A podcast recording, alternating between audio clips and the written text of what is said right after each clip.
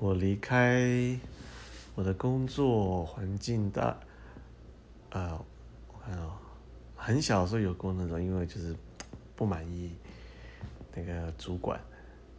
那是打工的时候了。我长大正式工作，其实后来可能都建立一个观念，就是离开不是因为离开，只要圆满的离开，不是因为。呃，当然有时候真碰到，可能我运气也比较好了，没碰到真的很坏的主管，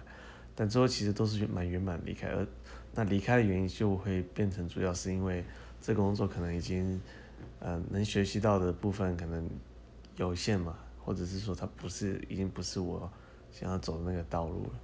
或者想要再进一步尝试别的事情的时候才会离开，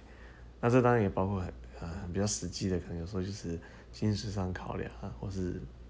这个团体的考量也是有的。